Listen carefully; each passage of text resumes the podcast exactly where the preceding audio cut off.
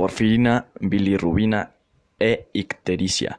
El organismo humano promedio descompone unos 6 gramos de hemoglobina cada día. La parte de proteína y el hierro se vuelven a utilizar, pero el anillo de porfina se descompone reduciéndose primero a biliverdina, un compuesto verde, y después a biliburrina, un compuesto amarillo.